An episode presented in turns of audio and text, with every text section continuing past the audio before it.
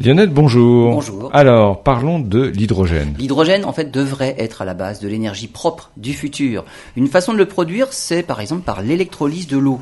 Mais l'eau est quand même une denrée qu'il faut économiser. Il faudrait donc être capable de produire de l'hydrogène à partir de l'eau de mer. Et c'est ce que les Américains annoncent être capables de faire. Le problème avec l'eau de mer, c'est qu'elle est salée. Elle contient des eaux chlorures. Alors qu'une électrolyse réalisée avec de l'eau pure peut durer 1000 heures sans que les électrodes ne se corrodent, l'électrolyse ne dure que 12 heures si les électrodes sont plongées dans de l'eau de mer.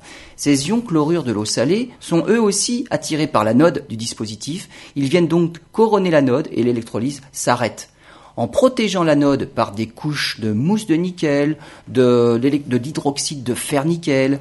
Les ions chlorures en fait sont repoussés et l'anode n'est pas corrodée. Le procédé a été validé par les chercheurs de l'université de Stanford et les composants utilisés sont, sont déjà utilisés en fait dans l'industrie. Et donc l'adaptation à des électrolyseurs à eau de mer devrait être relativement rapide.